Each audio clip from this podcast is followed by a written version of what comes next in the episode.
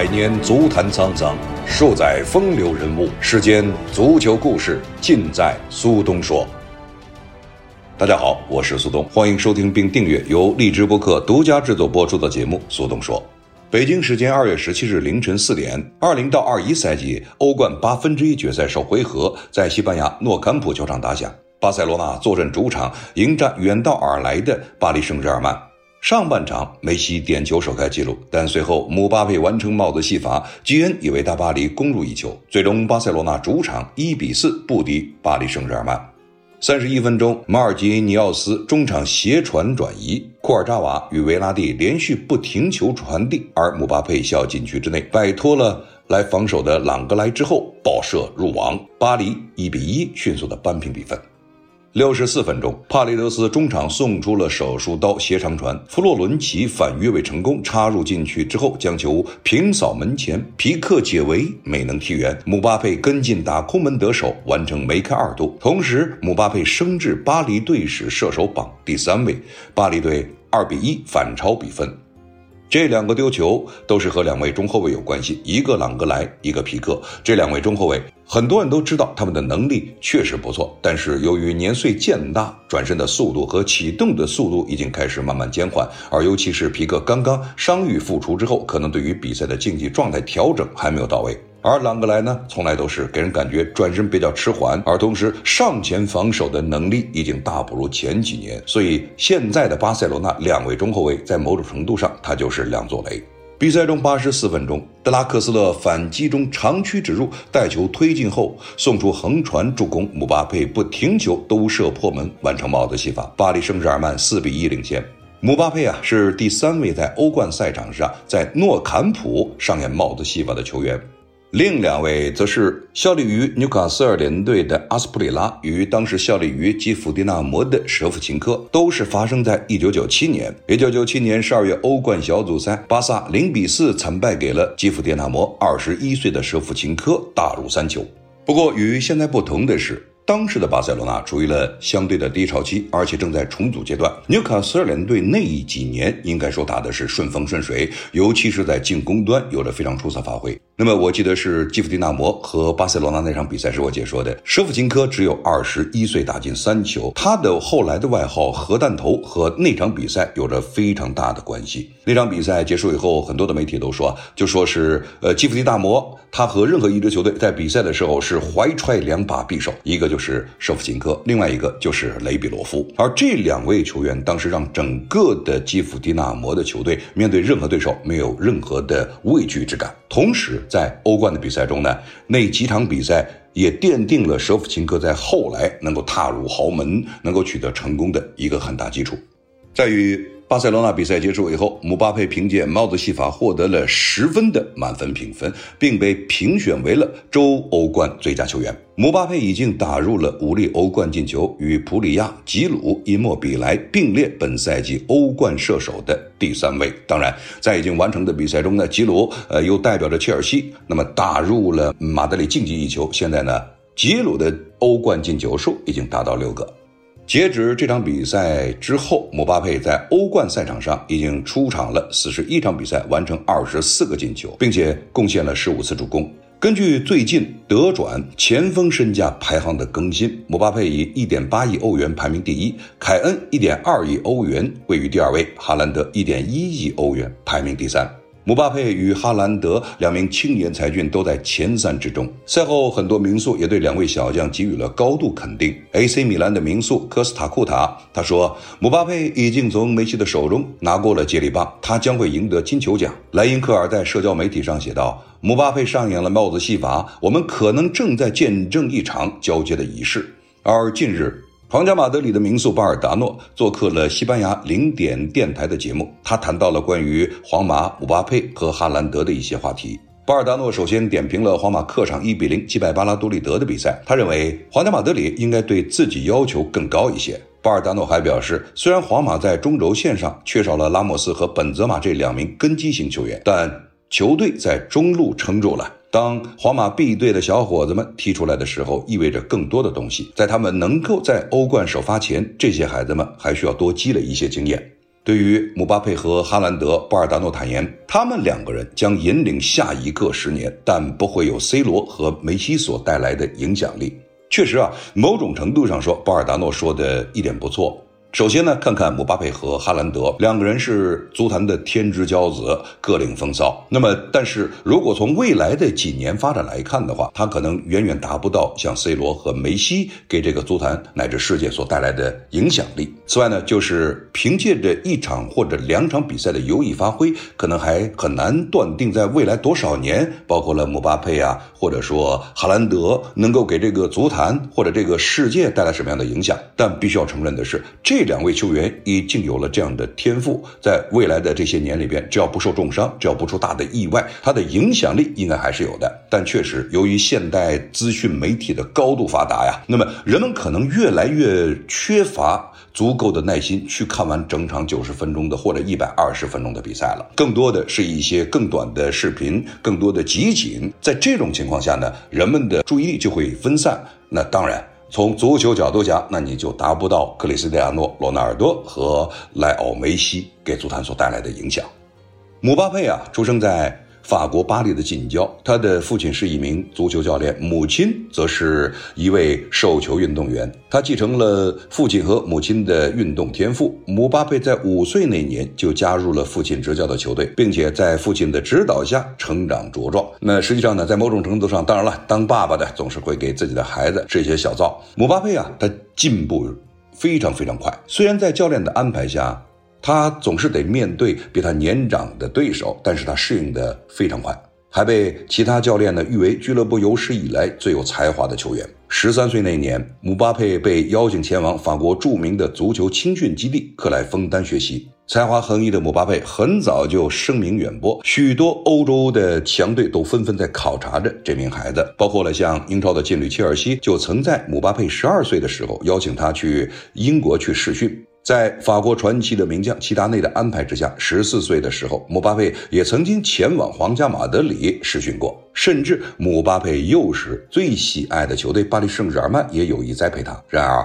最后姆巴佩的父母在多方的考量下拒绝了这些球队的邀请，希望能在年轻球员更有挥洒空间的球队成长。因此啊，姆巴佩最终还是向南行，加入了摩纳哥的青训系统。这是我个人觉得姆巴佩非常成功的一点，就是他的父亲、母亲都是从事运动，他知道对于孩子可能选择某一个俱乐部、某一个球队，或者说某一个青训系统，对于孩子的成长是最有帮助的。也就是说呢，我可能。会在这样的球队中获得更大的机会。那么，如果说你刚刚崭露头角就被呃更大的一些球队，巴黎圣日耳曼啊、呃利物浦啊，或者说是皇家马德里、巴塞罗那去招揽以后，那么也许你的进步会有，但是你会不会在那一群更加出色、更有天分的孩子里边能够崭露头角，这就另当别论了。那么其实呢，我们在很多的生活中，包括了足球赛场、哎竞技赛场都一样，就是你要首先选择能够让你发挥你长处的，能够让你的潜能得到最大程度的挖掘的那个平台去施展自己才华。像摩纳哥，这相对来说呢，并不是一个大的俱乐部，虽然他出过不少的优秀的球员，但是他并不是一个豪门俱乐部。而对于姆巴佩来说，我选择了这样一个。相对来说不是非常大的平台，但是呢，他则有着足够的机会、足够的时间，让自己健健康康、不被关注的情况下慢慢成长。这其实可能也就是他后来，呃，为什么能这么出色的一个原因。其实啊，在一三一四赛季初来乍到的姆巴佩，并没有能够在球队站稳脚跟，更多是以替补的身份代表摩纳哥二队。他在摩纳哥二队呢，出场了十场比赛，打进了两个进球。源于儿时在父亲膝下的打磨蛰伏的姆巴佩，他的天分逐渐的开始展现出来，随即呢被提升到一队。那么话又说回来了，如果这个时候你在其他的大的俱乐部，你会不会有这个机会能够进入到一队？这就另当别论了。二零一五年十二月二号，摩纳哥上演一线队的首秀，对于姆巴佩来说是非常值得纪念的。他以十六岁三百四十七天，打破了前辈亨利已经维持了二十一年之久的最年轻一线队的出场球员这个记录。与此同时呢，姆巴佩的他在摩纳哥处子球也在加入一线队几个月之后就来到了。二零一六年二月，在对阵特鲁瓦的比赛中，十七岁六十二天的姆巴佩帮助球队在补时阶段攻入一球，又一次打破了由亨利保持的摩纳哥队史最年轻得分手的记录。此时，其他的俱乐部已经越来越注意这位法国新星，而且留意他的状态。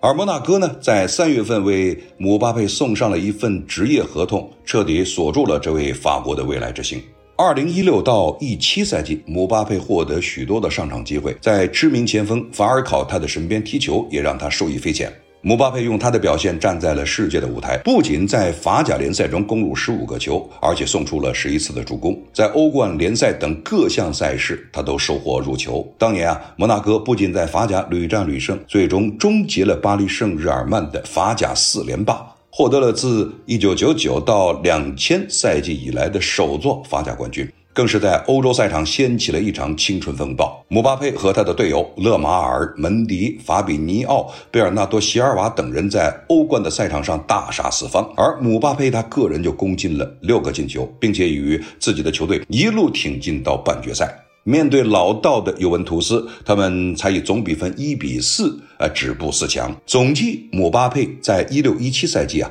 为摩纳哥出赛了四十四场，一共打进了二十六个球，传出了十四次的助攻，堪称完美的数据。不仅让他夺得了法甲最佳年轻球员的殊荣，还入选法甲及欧冠赛季的最佳阵容。很难想象，这是一名年仅十八岁球员的成绩。我相信很多的球迷应该对当年摩纳哥的成绩是记忆犹新。一群青春风暴的孩子，给任何球队带来的都是一种扫荡式的进攻，而且在进攻的过程中，他们不顾及自己身后的防守。不过呢，确实给人感觉看得热血沸腾。年轻最终让他们只能止步四强，但这样的一支球队，这样的一群人小伙子，这样的配置能够打入到四强，已经着实让人羡慕。而当时的姆巴佩，相信很多人应该印象非常非常深，非常快，而且非常聪明，在处理球、拿球和队友配合的时候自成一体。同时，姆巴佩在那几届的比赛中，给人感觉他是一个大场面的球员。而正是由于一六一七赛季的精彩成绩啊，姆巴佩让许多的豪门球队对他是望眼欲穿，包含了皇家马德里、利物浦、曼城、兵工厂、阿森纳等这些球队。其实他们都从季中已经开始招揽这名好手，甚至啊在赛季之后纷纷到了法国去尝试说服姆巴佩和他的家人。直到转会窗口结束的最后一天，巴黎圣日耳曼才宣布姆巴佩的加盟。以先租借姆巴佩一个赛季之后再买断合约，租借及买断的费用总额高达一亿八千万欧元，其中呢包括一亿四千五百万的买断金额和三千五百万浮动的条款，使得年仅十八岁的姆巴佩成为了全世界身价第二高的球星，仅次于新队友内马尔。对于姆巴佩来说，能够穿上巴黎圣日耳曼的球衣，对他来说是无上的荣光，因为大巴黎是他从小就支持的球队。其实要说呢，他的这一次转会也引起了轩然大波，很多人都有点不理解。那么为什么不选择去像皇家马德里啊、利物浦啊或者巴塞罗那这样，比如说呃这个场面更大、平台更大，而且更加容易在联赛中和欧冠打得更好成绩的一些球队？而大巴黎呢，呃相对来说。在法甲似乎更是一枝独秀。不过我倒是觉得呢，他选择大巴黎，我相信他的父亲对他呢是有极大的帮助。就是首先，你先不要离开法甲，因为法甲毕竟呢，你不会遇到更多的语言和文化上的障碍。其次呢，就是你在大巴黎先站稳脚跟，因为大巴黎如果能够取得更好的成绩，你在其中又有着比较大的贡献，你在。面对大场面的时候，你就不会有怯场的表现。那么，然后你再有可能去往更高平台去比赛的话，那么你的整个心智的成熟程度会帮助你延长自己的职业生涯。其实他来到了大巴黎之后啊，也可以看到姆巴佩很快就融入到了大巴黎的战术体系。二零一七年的九月份，在法甲联赛巴黎圣日耳曼客场对阵梅斯的俱乐部的比赛中，哎，当时姆巴佩收获了他在大巴黎的首个进球。最终啊，巴黎圣日耳曼以五比一的比分战胜了对手梅斯。九月十三日，在欧冠联赛小组赛首战的比赛中，姆巴佩打入本赛季的欧冠首球。十月九日，姆巴佩入选二零一七年国际足联世界足球先生候选名单。十月二十三日，姆巴佩以得到二百九十一票的结果力压热苏斯和邓贝莱，获得了二零一七年的欧洲金童奖。十一月五日，在法甲联赛第十二轮，巴黎圣日耳曼队客场对阵昂热的比赛中，姆巴佩打入两粒进球并贡献一次助攻，成为了法甲联赛自一九七七年以来最年轻的联赛进球数达到二十个的球员。十二月一号啊，姆巴佩入选了二零一七年环球足球奖候选球员的名单。十二月六日，在欧冠联赛小组赛 B 组第六轮，巴黎圣日耳曼客场对阵拜仁慕尼黑的比赛中，姆巴佩又打入了一个进球，成为了欧冠历史上最年轻打进实力进球的球员。二零一八年五月十四日，姆巴佩获得了二零一七到二零一八赛季法甲年度最佳新人称号，并入选二零一七到二零一八赛季法甲联赛的最佳阵容了。在一七到一八赛季中呢，姆巴佩代表巴黎圣日耳曼在法甲联赛出场二十七次，打进了十二个进球，贡献了八次助攻，帮助巴黎圣日耳曼获得了该赛季法甲联赛的冠军。代表巴黎圣日耳曼在法国杯出场五次，打进四个进球。奉献三次助攻，也帮助了巴黎圣日耳曼队获得了该赛季的法国杯的冠军。代表巴黎圣日耳曼在法国联赛杯比赛中出场四次，贡献了两次助攻，也帮助了巴黎圣日耳曼获得了该赛季的法国联赛杯的冠军。在欧冠赛场，姆巴佩代表大巴黎出场八次，打进了四个进球，奉献了三次助攻。整个的在一七一八赛季，他达到了自己的相对的一个高点，而这个高点能不能持续，能不能继续，那就看在未来对于姆巴佩来说，他自己对自己的要求有多高，他还需不需要向更高的平台去努力。姆巴佩在十五岁的时候就入选了法国 U 十七国家队，总是跳级与自己相比的话年龄更大的球员来竞争。而让姆巴佩呢，在这种情况下对任何对手都毫无畏惧，也能养成了呃享受足球的积极心态。二零一六年，年仅十七岁的姆巴佩入选法国 U 十九代表队，并且担任了主力的前锋。呃，记得这是年仅十七岁的姆巴佩啊，代表的是法国国家队 U 十九，哎，而且是主力。在欧洲 U 十九锦标赛中，他还打进了五个进球，帮助法国 U 十九国家队闯进了决赛，并且四比零击败了意大利，夺得了冠军。由于姆巴佩的光芒实在是耀眼夺目，尤其是在一六一七赛季与摩纳哥横空出世，因此在二零一七年就被选入了成年国家队，并在面对卢森堡的比赛中完成了初登场。当时姆巴佩啊，仅仅十八岁，是法国队史上。第二年轻完成首秀的球员，姆巴佩能在进攻端适应多个位置，此特性啊也成为了总教练德尚的活棋。他总是能够利用灵活的走位和出色的盘带能力冲击对手，因此啊，姆巴佩也逐渐成为了法国队锋线上不可或缺的角色。在世界杯的资格赛及友谊赛中都有着多次的出场的记录。同时呢，也可以看到。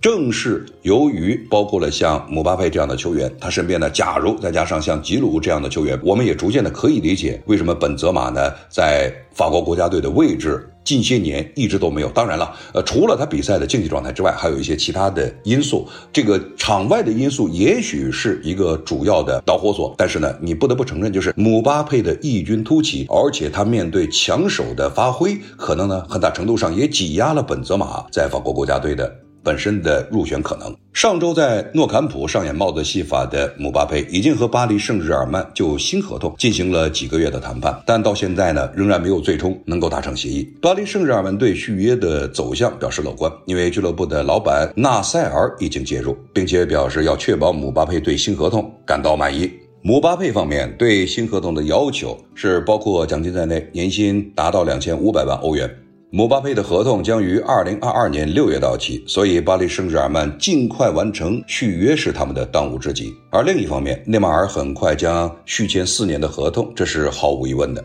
著名经纪人米奎拉也透露了巴塞罗那和皇家马德里这两大西甲豪门当年与姆巴佩的联系。米奎拉在接受马卡电台采访的时候表示。巴萨当然知道姆巴佩是谁，但他们并没有真正考虑过他。有一次，我和巴萨主席巴托梅乌谈过，当然是前巴萨主席啊。令人失望的是，他们并不想签下他。我不知道巴托梅乌是否骗了我，但他告诉我。俱乐部体育总监不看好这笔引援。米奎拉接着说，当时姆巴佩的转会费是一点三亿欧元，另外还有两千五百万欧元的浮动奖金。当时皇家马德里想要签下姆巴佩，但他们没能和球员达成协议。姆巴佩最终是二零一七年啊从摩纳哥转会加盟巴黎圣日耳曼。巴塞罗那将于今年三月啊举行主席选举，并且再次和姆巴佩、哈兰德等新星传出了绯闻。对此，米奎拉建议称，首先你必须在体育方面说服哈兰德和姆巴佩加盟，然后需要研究转会财务方面的可行性，同时签下这两名球员很困难，但可以一个一个的签。如果我是姆巴佩的经纪人，如果经济上可行的话，我会不惜一切代价将他带到巴萨。而姆巴佩在欧冠的优异表现，也再次引发了他转会的热议啊。法媒报表示，若大巴黎不得已选择出售姆巴佩，那他们的要价可能会是两亿欧元。目前来看，只有皇马、利物浦、曼城及尤文图斯有能力争取姆巴佩的加盟。此前有消息称，姆巴佩愿意与大巴黎续约一年。二十二岁的姆巴佩目前在巴黎圣日耳曼的税后年薪高达三千六百万欧元，与内马尔持平，并列排在了第一位。税前年薪则高达七千二百万欧元。二十岁的哈兰德尽管在多特蒙德的薪水不算太高，但曼城早些时候开出了五年九千万欧元的合同，折合年薪啊一千八百万欧元，税后九百万欧元。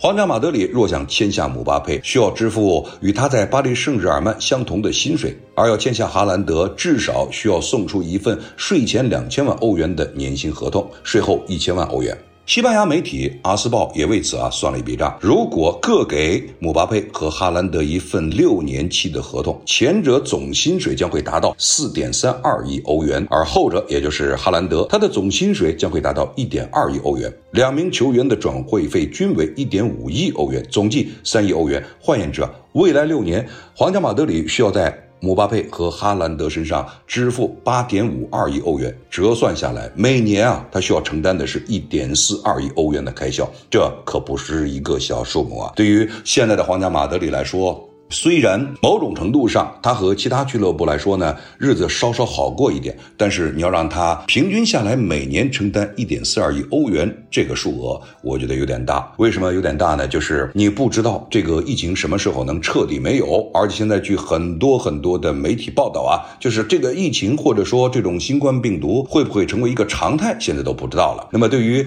这个观众什么时候能入场，彻底能够开放球场，这也是一个未知数。所以现现在所有大的俱乐部对一笔大额的开销都是慎之又慎。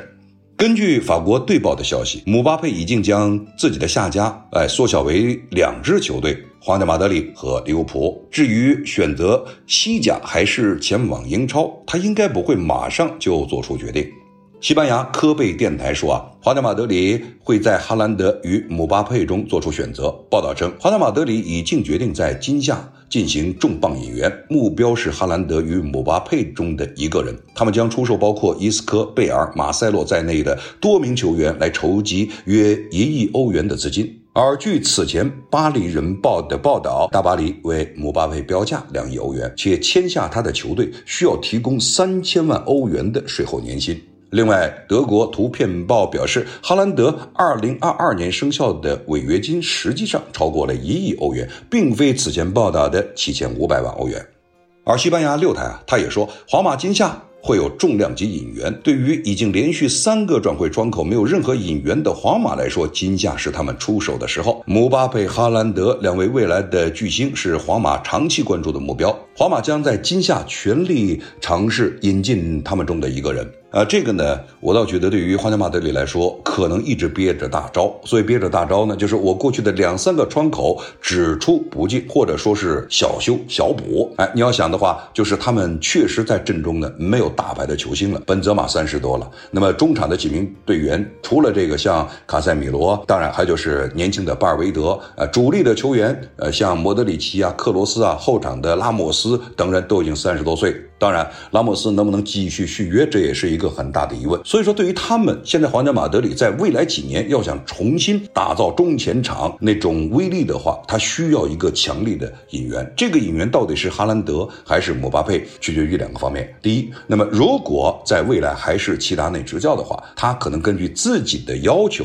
或者自己的计划来选择其中的一个。那么此外呢，就是在未来可能对于弗洛伦蒂诺这位俱乐部的主席来说，呃，哪一个可。能从商业角度讲能够最大化，从成绩角度讲能够把自己的球队再一次带进到有争取联赛冠军、欧冠冠军能力的这个水平，那他要做取舍。这个取舍呢，就是我到底选择谁，或者说我到底选择哪个教练？当然，对于现在皇家马德里来说，一口气啊要吃下哈兰德、姆巴佩，倒也不是说不可能，但是我个人觉得他很难消化。而利物浦回声报则报道啊，姆巴佩啊。在一六一七赛季的欧冠赛场大放异彩，随后呢就接到了众多豪门的邀请，其中呢就包括了阿森纳和利物浦。不过啊，阿森纳呢他的老板相对来说比较抠门，可能最终也就是参与一下。温格对此啊在过往就感到非常遗憾，但是利物浦确实采取了实际的行动，俱乐部他们的老板亨利亲自前往法国进行谈判，而且还邀请姆巴佩去了自己的私人飞机，两个人聊了将近了两个多小时。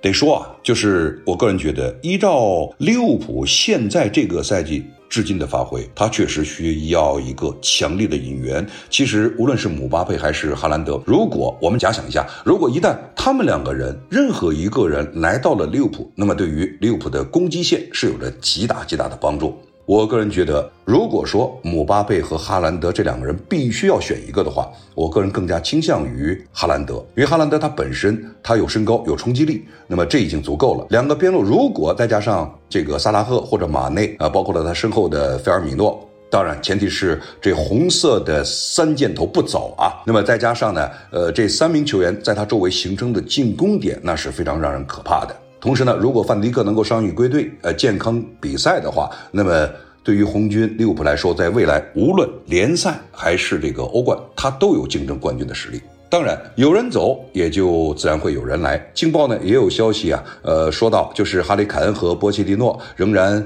会定期的通过 WhatsApp 进行聊天，而且上个月他还祝贺这位阿根廷战术家执教巴黎圣日耳曼。这个报道还表示了姆巴佩和内马尔离开巴黎圣日耳曼这样的转会传闻，那么实际上呢已经持续了很长一段时间。无论是内马尔或者说是姆巴佩要离开大巴黎的话，那么某种程度上他会为大巴黎腾出一笔巨大的转会金额。这样呢，波切蒂诺就当然希望将自己曾经的弟子哈里凯恩能够带到王子公园球场。但要知道，对于凯恩这样的巨星来说，巴黎圣日耳曼绝不会成为唯一一家对他感兴趣的，或者唯一一家对他报价的球队。在英超，曼彻斯特双雄早就对着哈里凯恩虎视眈眈。其实我们在之前的节目也曾经提到过，就是曼城有意引进这位二十七岁的英格兰国家队的队长。而且他们正在为合同即将到期的阿奎罗寻找替代者。劲报同时也声称，考虑到俱乐部目前的财政压力以及需要偿还重建球场的抵押贷款，热刺的主席啊列维能够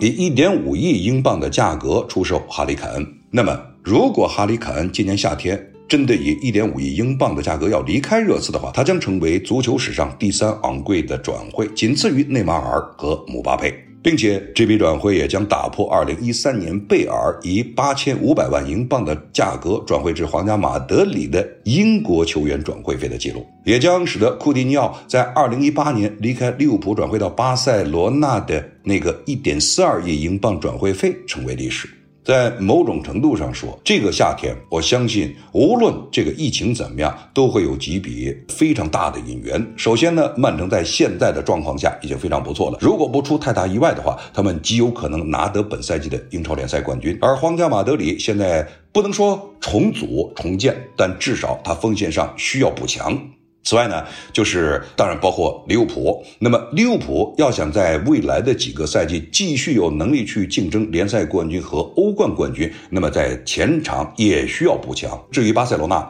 从另外一个角度讲，他就必须要看看俱乐部的新主席是谁，因为新的主席对于这个俱乐部的重建，可能自己有一个新的构划。他可能也会说，姆巴佩啊、哈兰德啊都在我的计划之内，但到底能不能引进？那第一呢，要看这个俱乐部主席他到底能够带来多少钱。第二，这个俱乐部到底，呃，新的教练或者说现在的科曼会不会对这支球队中前场做大幅度的改变？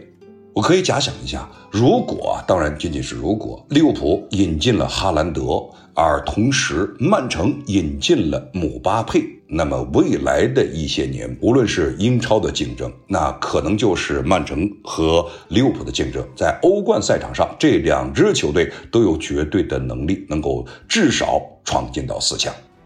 这里是立哲播客为你独家带来的速动说，感谢各位收听，我们下次节目再见。